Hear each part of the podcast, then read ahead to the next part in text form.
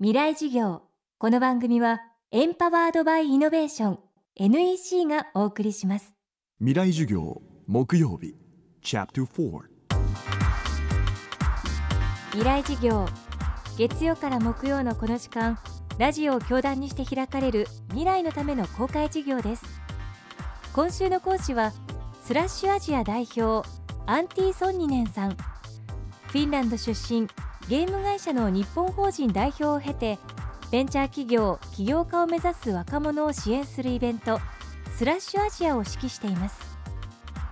フィンランドで始まった若手起業家の登竜門スラッシュのアジア版スラッシュアジア。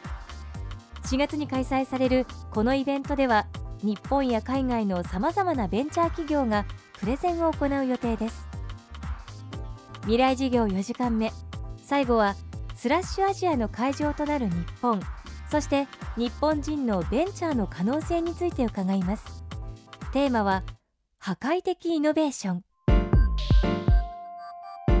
戦後の日本は欧米と比べるとまだ発展途上っていう感じだったんですね経済的には。でもあの日本の自動車産業とか電化製品産業とかいろんな産業によって日本が他の世界の経済を追いついて実は最終的に追い越してきたんですね。で今はそのこれからのその次の成長が始まるっていうところにいると思うんですけど各成長のフェーズによって向いてる産業が違ってくると思いますね。あのちょっと他の国を追いつこうとしてる時にはすでに存在してるものをより安くより強くより早くっていうちょっとだけ改善するっていうことがあると思うんですけどもう世界トップレベルになると既存のものをより良くするんじゃなくて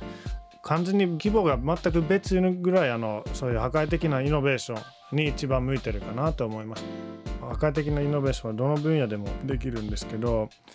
例えば車を作ってたヘンリー・フォードっていうアメリカ人がいるんですけどお客さんに聞けばお客さんは常にもっと強い馬をくれとって言ってくるんだけどそのお客さんの声を聞くともっと強い馬あのしか提供できないんだけどああ彼らは多分強い馬というより A から B に行きたいからこういう車を作ったらどうですかっていうそれが完全な破壊的なイノベーションになると思います。なんか事例がないからそれはあの先駆者としての、えー、一番難しいところなんですけどあの日本はここまで来てるので日本のスタートアップはそういうあの姿勢を取った方がいいと思います。日本だとインフラとかそういうのもしっかりしているから例えば他の国より製造系の仕事を安くできることは向いてないですね。例えば中国の工場とそういう値段で戦ってもあまり意味がないですね。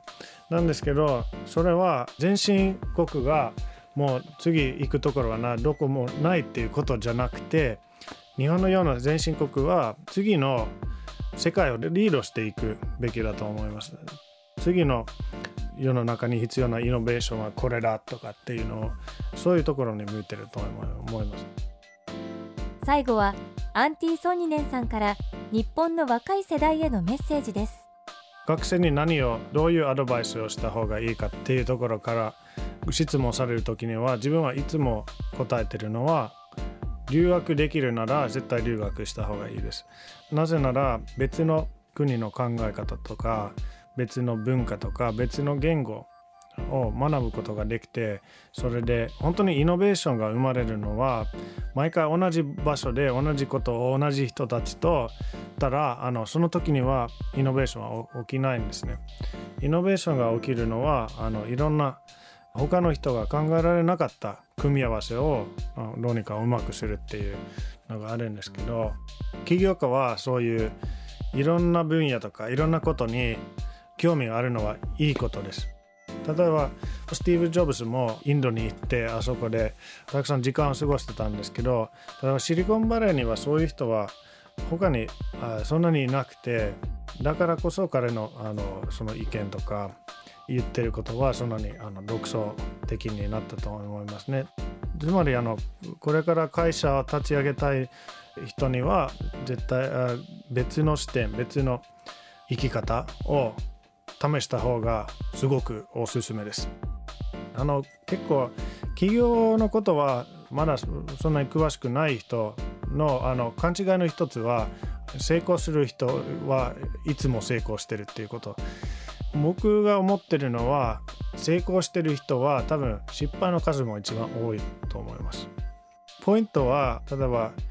お医者さんが手術の時にはもちろん失敗したらあの患者さんにあの大きなダメージがある可能性もあるんだけどそこは確かにあの失敗しないようにした方がいいと思うんですけど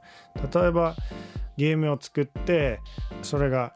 あんまり良くないゲームになった場合はそれはちょっとお金がなくなっただけの話になります。誰も死なないし戦争も起きないしっていうことなので、まあ、もちろんお金もあのそんなに簡単に手に入るものではないんですけど何を言おうとしているかっていうと小さな失敗は恐れるというよりもうどんどんチャレンジした方がいいいいと思います。未来事業。今日は破壊的イノベーションをテーマにお送りしました。